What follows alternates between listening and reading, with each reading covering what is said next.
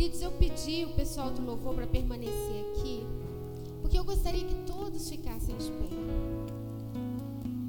E eu gostaria que essa última música que vocês cantaram, o último refrão, que vocês cantassem e que nós cantássemos juntos. E quando nós terminarmos de cantar, eu quero que vocês se lembrem, esqueçam que eu estou aqui, esqueçam esqueça de cada um, mas lembre que o Rei dos Reis está aqui. Lembre que Ele está aqui. É Ele, é por Ele, esse culto é para Ele. Nós estamos aqui para render graças ao Senhor, ao Criador, aquele que me criou e criou você, aquele que nos deu todas as coisas. Então nós vamos cantar juntos, vamos cantar com a nossa alma. Todo ser que respire, louve ao Senhor. Todo ser que respire, louve ao Senhor. E nós vamos cantar com as nossas vozes e vamos aplaudir ao Senhor com toda a força que nós temos, porque a nossa voz com essa máscara é difícil sair, mas as nossas palmas poderão sair muito forte para Ele. Então vamos juntos, vamos juntos. É para Ele, é para Ele, é por Ele. Então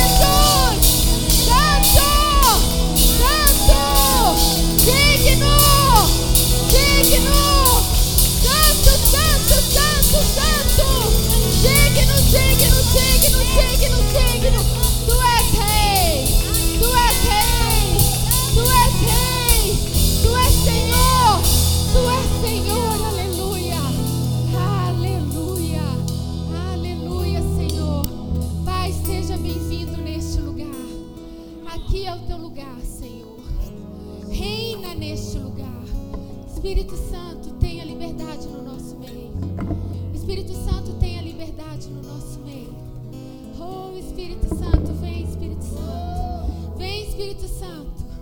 Flua no nosso meio, Espírito Santo. Toque nos teus filhos, Espírito Santo.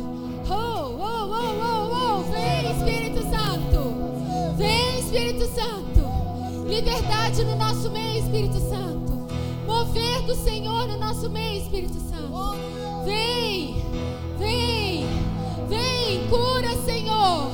Cura os que precisam ser curados. Cura, Senhor, emocionalmente. Vem, Espírito Santo. Vem, Espírito Santo. Se mova no nosso meio. Oh, Espírito Santo, liberdade no nosso meio. Liberdade no nosso meio. Oh, Espírito Santo, vem.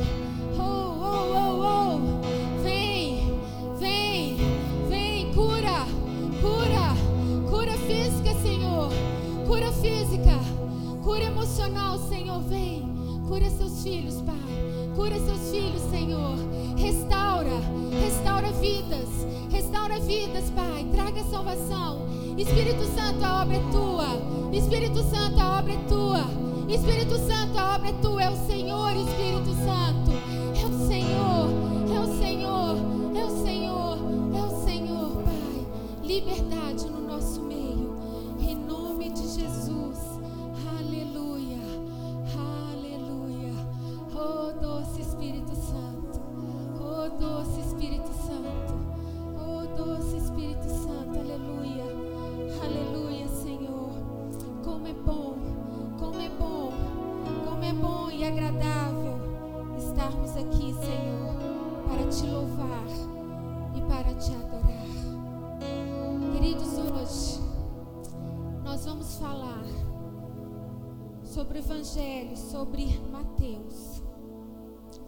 24, 45, 51. Não precisam abrir, sentem, podem sentar. Nós vamos falar um pouco sobre o contexto dessa palavra.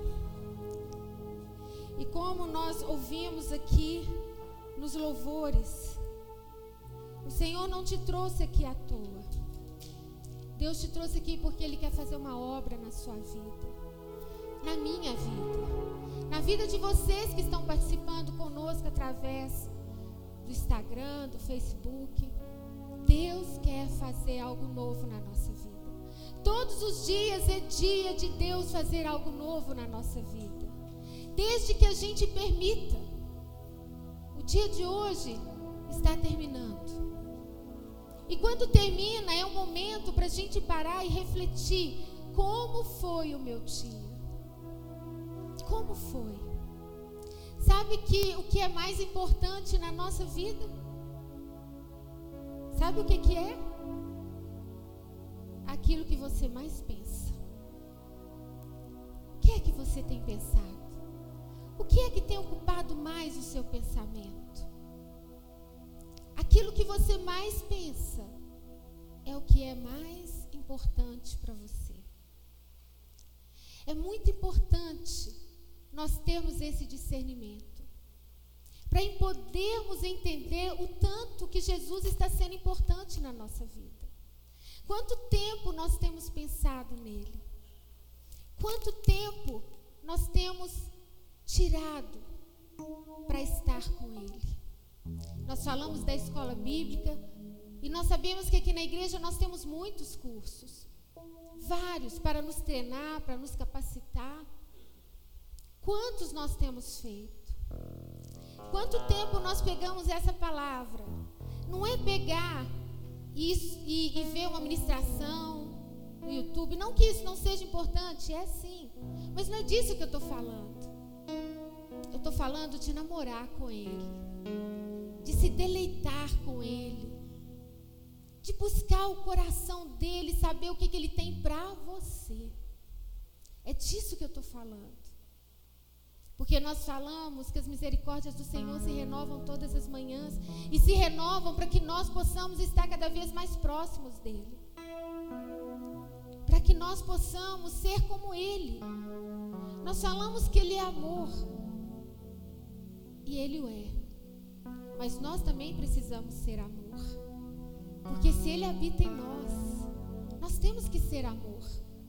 Nós temos que transmitir o amor. E o amor, querido, não é passar a mão na cabeça.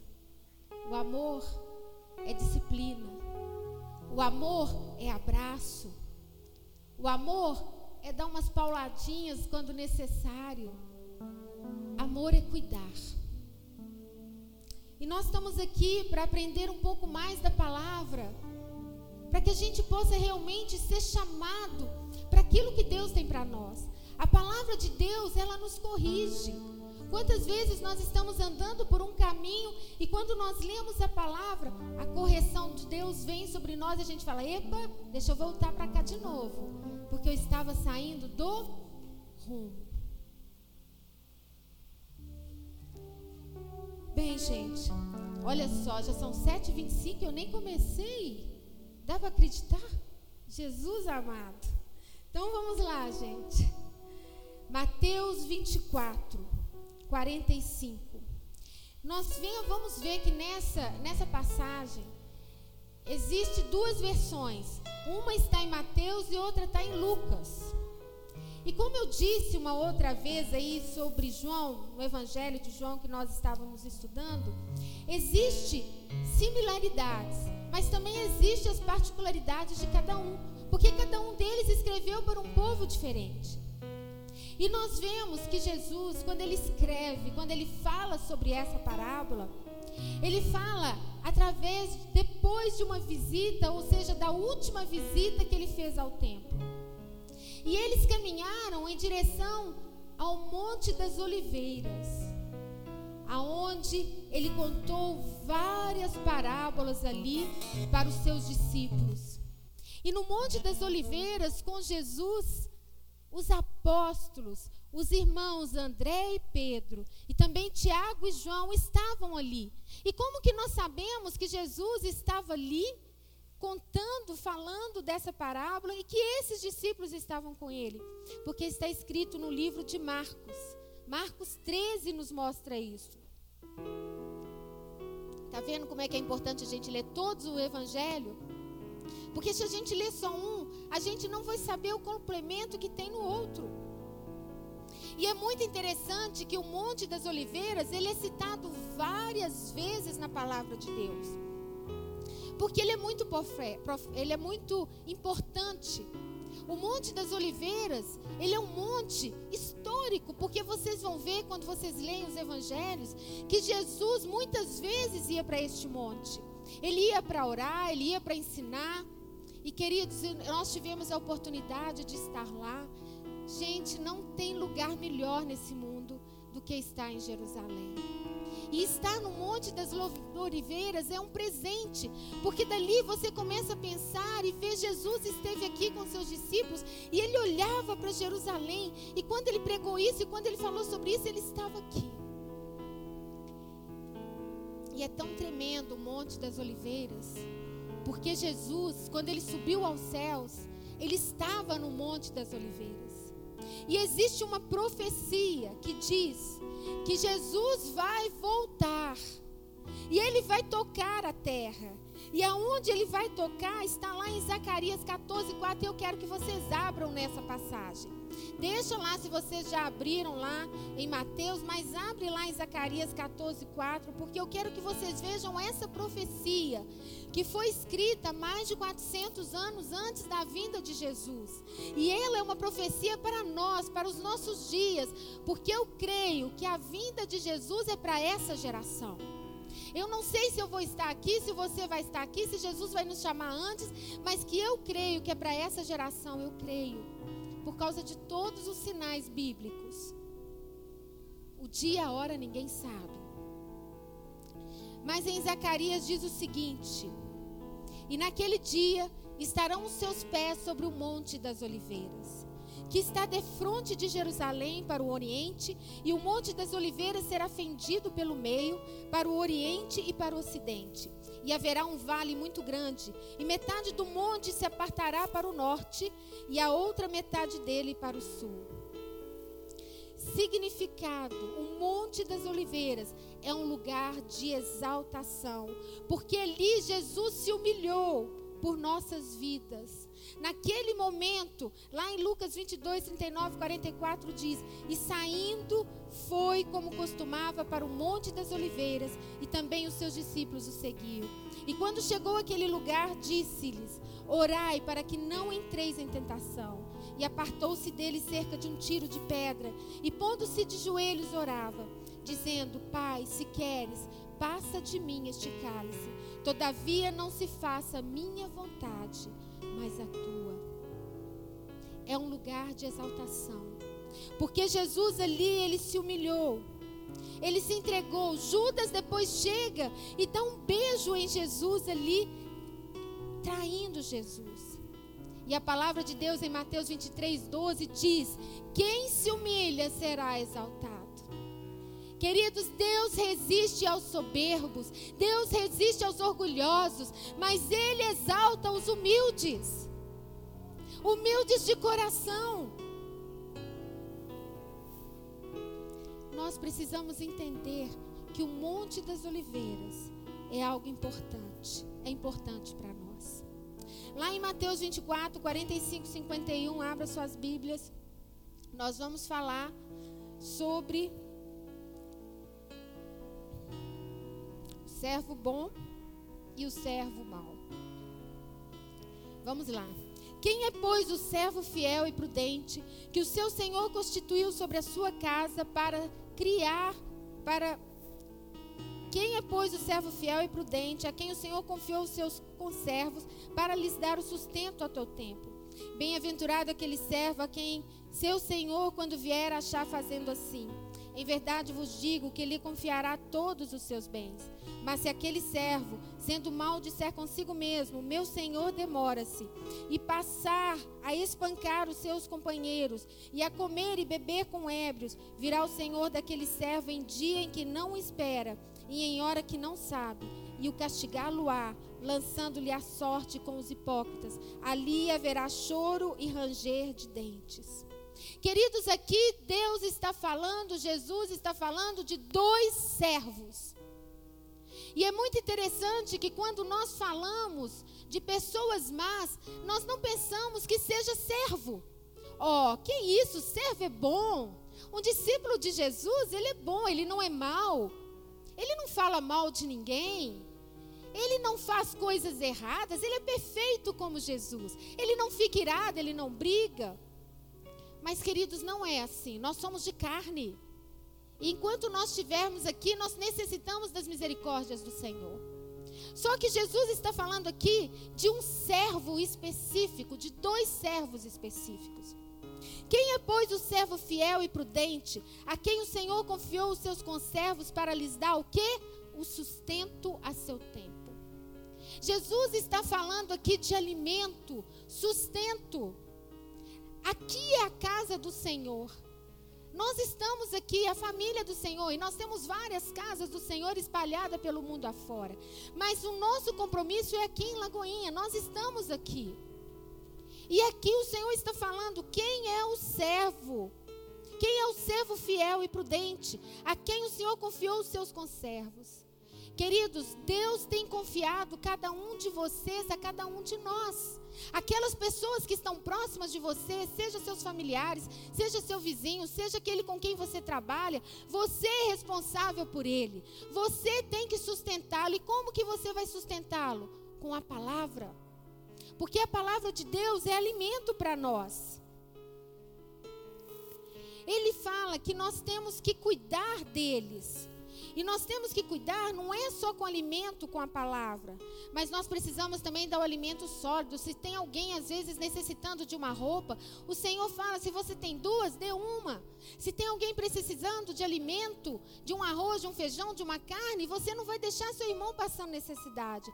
Seja o que for, seja uma palavra amiga, seja um abraço, seja o que for, nós precisamos sustentar. Este é o servo fiel que Deus está falando. Lá em Provérbios 22, 9 diz assim: Quem é generoso será abençoado, pois reparte o seu pão com o pobre. Em João 6,33 diz: Pois o pão de Deus é aquele que desceu do céu e dá vida ao mundo, a palavra.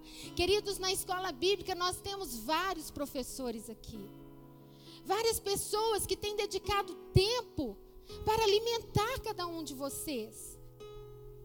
Pessoas que têm estudado, que têm orado, que têm buscado.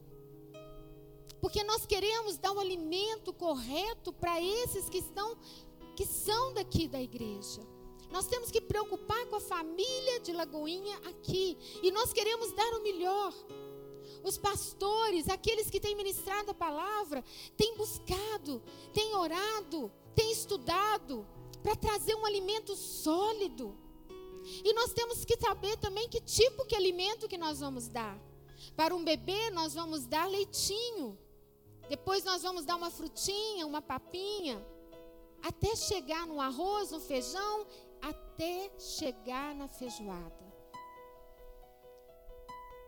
Mas muitos crentes estão há tantos anos na igreja, há mais de dez anos, e ainda não comem feijoada, estão na papinha ainda até hoje.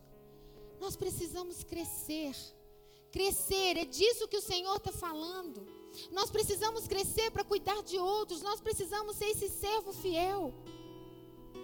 E a palavra de Deus diz aqui, ele continua: Bem-aventurado aquele servo a quem eu, a quem seu Senhor, quando vier, achar fazendo assim.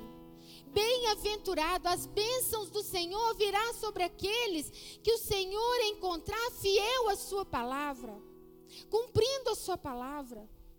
Como nós vamos cumprir a sua palavra se nós não conhecemos a sua palavra? Se na nossa mente a palavra de Deus não é a primeira coisa? Se na nossa mente são tantas outras coisas em primeiro lugar, como seremos encontrados fiéis? Queridos, muitas vezes nós pensamos assim: eu vivo eternamente. Mas eu quero contar uma coisa para vocês. Eu gosto sempre de pensar que todos nós estamos numa locomotiva, cada um num vagão. E todos nós vamos descer em determinados momentos. Cada hora um. Não cada hora, em segundos, né? Às vezes você está pensando em tantas coisas e deixando o Senhor de lado. Hoje é a oportunidade que Deus está dando para você e para mim para focarmos no Senhor, para focarmos na palavra, porque Ele pode te chamar a qualquer momento. Eu estou falando aqui com vocês e amanhã vocês podem estar no meu velório. Como vai estar a minha vida diante do Senhor? Vocês vão chegar lá e falar: Não, pastora Beth, mas será que eu estou indo para o céu ou estou indo para o inferno?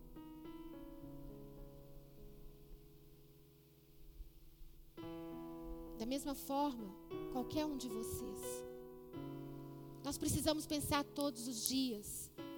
Nós precisamos agradecer a Deus todos os dias as misericórdias dele na nossa vida. Nós precisamos agradecer porque ele está nos dando oportunidade de conhecê-lo mais profundamente e seguir essa palavra. Servo bom e fiel.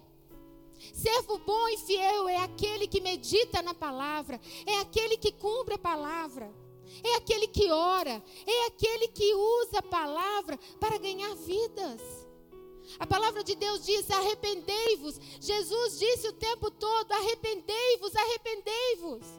E é essa palavra que que está na nossa boca. Nós temos que estar o tempo todo falando para nós no mesmo: arrependei-vos dos vossos pecados, porque nós, queridos, somos pecadores e nós temos que dizer essa palavra para nós. Não é só para o outro, é para nós. Em todo tempo arrependei-vos. É chegado o reino de Deus. É chegado o reino dos céus.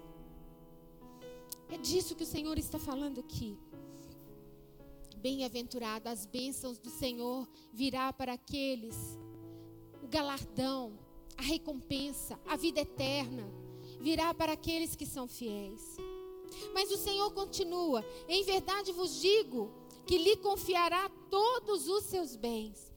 Mas se aquele servo, sendo mau, disser consigo mesmo: Meu senhor demora, e passar a espancar os seus companheiros, e a comer e a beber com ébrios, querido, sabe como é que você espanca seu companheiro? Com palavras. Tem palavras que matam muito mais do que um tiro na cara.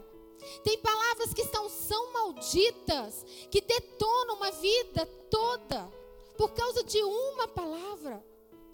Nós precisamos aprender com o Senhor para pensar antes de falar.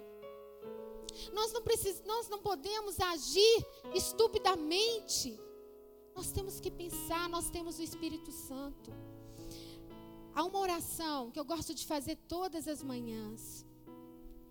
E eu já compartilhei com alguns.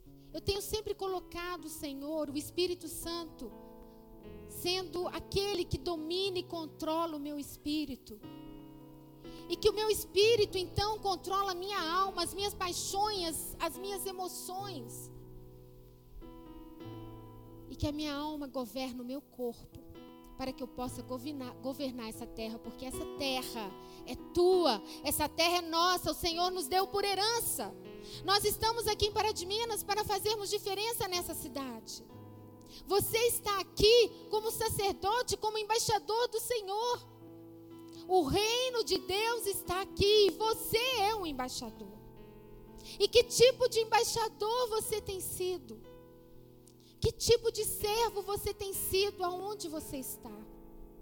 Na sua casa, no seu trabalho, aonde você estiver? Na sua família?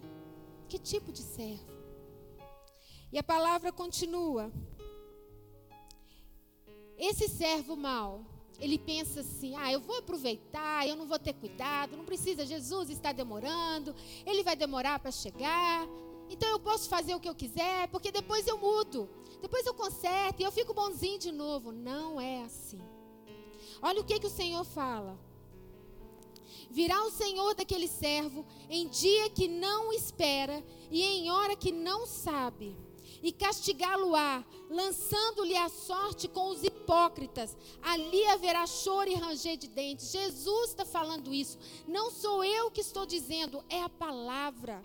Jesus está falando que esse servo, esse servo é uma pessoa que conhece Jesus.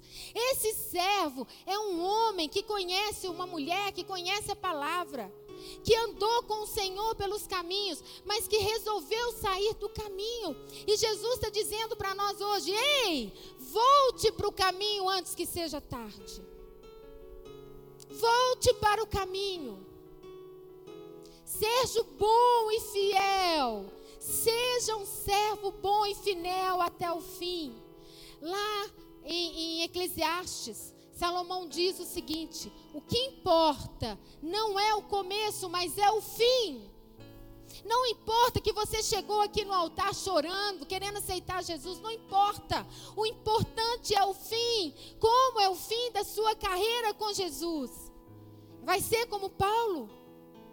Bati o bom combate? Permaneci fiel? Permaneci firme? Será como as palmeiras que vem a tempestade, balança para um lado, balança para o outro, dobra até o chão, mas fique erguida, porque conhece quem é o seu Senhor, conhece a palavra, conhece a quem ele serve.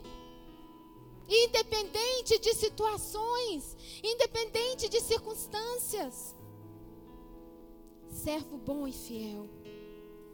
E para finalizarmos, Lucas 12, 47, 48 diz assim. Ele fala, é a mesma passagem, mas no final ele diz assim: E o servo que soube a vontade do seu senhor e não se aprontou, nem fez conforme a sua vontade, será castigado com muitos açoites. Ei, presta atenção. Muita gente fica falando assim: Deus é bom. Deus é bom. Pai bom é quem corrige. Pai bom que passa a mão na cabeça do filho não é bom. E Deus é bom porque Ele nos corrige. Deus é bom porque Ele está trazendo uma palavra para mim e para você, para nos chamar atenção, para nos acordar, porque há tempo ainda. Enquanto a vida, há esperança. Enquanto a vida, nós podemos mudar de direção. E é isso que Ele está falando. E Ele diz assim: mas o que não soube e fez coisas dignas de açoites, com poucos açoites será castigado. E a qualquer que por muito for dado, muito se lhe, muito se lhe pedirá. E ao que muito se lhe confiou, muito mais se lhe pedirá. Uma coisa que é importante aqui, que nós precisamos entender também, desse servo, que o Senhor fala do bom e, e do mal, algo muito importante é que ele fala: servo fiel. Servo fiel. Queridos, eu queria chamar o pessoal do louvor para ministrar uma música conosco. O Senhor está aqui restaurando os nossos corações. Música que a Thelma cantou. E eu gostaria que neste momento vocês nem se levantassem. Mas que vocês ficassem aí ouvindo este louvor e falando com o Pai. Porque Ele está aqui nesta noite para restaurar o nosso coração. Nós não devemos sair daqui do mesmo jeito que saímos, que entramos. Mas devemos sair daqui com uma decisão Quanto tempo você tem dedicado a ler essa palavra? Na semana passada, você leu a palavra todos os dias. Não importa se você leu uma hora, se você leu 15, eu não estou querendo saber quanto tempo. O importante é você ser uma pessoa que tenha, é, que tenha disciplina e que leia a palavra todos os dias. E queridos, prestem atenção. Versículos soltos. O que, que eu falei? Vira para o seu colega e fala aí. Não leia versículos soltos. Sabe por quê? As pessoas têm mania de abrir aqui, ó, Provérbios 22. Mais vale o bom nome do que as muitas riquezas, ser estimado é melhor do que a prata e o ouro. Aí ele vai lá para Jeremias. São essas palavras da carta que Jeremias, o profeta, enviou de Jerusalém ao resto. Não, gente, não é assim. Você não pode conhecer Jesus desse jeito. Para você conhecer Jesus, você tem que pegar um livro. O livro pode ser João, pode ser Lucas, pode ser qualquer um deles, mas você tem que ler do, do início ao fim. Então, este é o momento para você parar e pensar. Quanto tempo você parou para orar e falar com o Pai? Não é só para você parar, mas parar para ouvir o que Ele tem para falar com você. Este é o tempo. Ele tem nos dado muitas coisas, muitas bênçãos para todos nós. Mas nós precisamos de dar tempo para Ele. Tudo na nossa vida tem que estar em segundo plano. Se você é um cristão, tudo tem que estar em segundo plano. Em primeiro lugar tem que estar Ele. Depois as outras coisas. Se você dedica cinco minutos para Ele, ok. É assim mesmo. Muitas vezes a gente não consegue orar muito, a gente está caminhando, está começando. Mas se você é uma pessoa que está 10 anos na igreja e continua com cinco minutos, ei, tem alguma coisa errada. Você se perdeu no caminho. Se você tem mais de três anos na igreja e não leu a palavra ainda, ei, tem algo errado.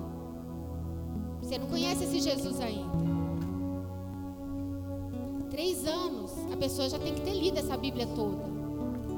Três anos, a pessoa já tem que estar tá orando com fervor.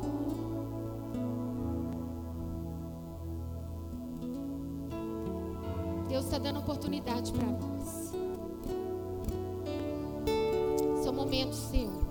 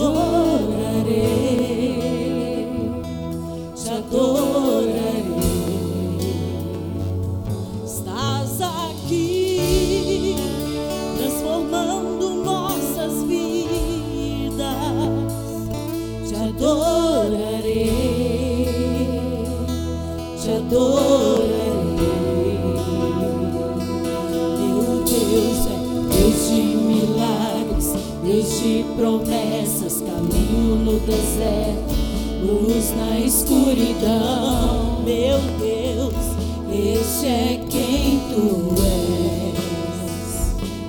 Meu Deus, Deus de milagres, Deus de promessas, caminho no deserto, luz na escuridão. Meu Deus, este é quem tu és.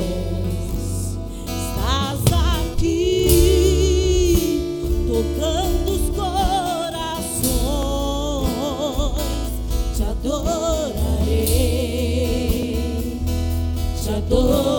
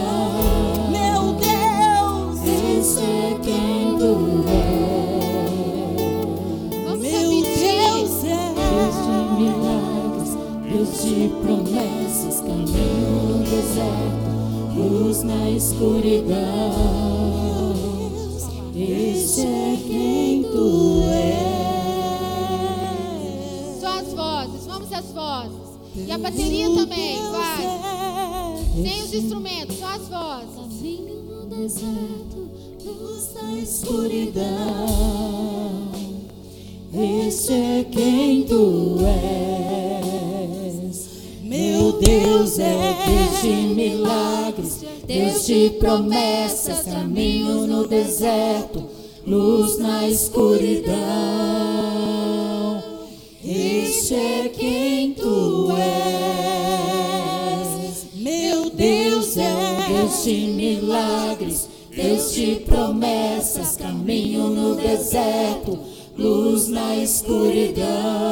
Meu Deus, este é quem tu és. nosso Deus. Este é o nosso Deus. Este é o nosso Deus. Aleluia! Glória a Deus. Glória a Deus. Glória a Deus. Aleluia. Aleluia. Queridos, vão em paz. Vai com essa música. Este é o seu Deus. Este é o seu Deus que não te abandona, que está com você em todo momento onde você estiver, este é o seu Deus. Aleluia. Vão em paz. Em nome do Pai, do Filho e do Espírito Santo. Aleluia.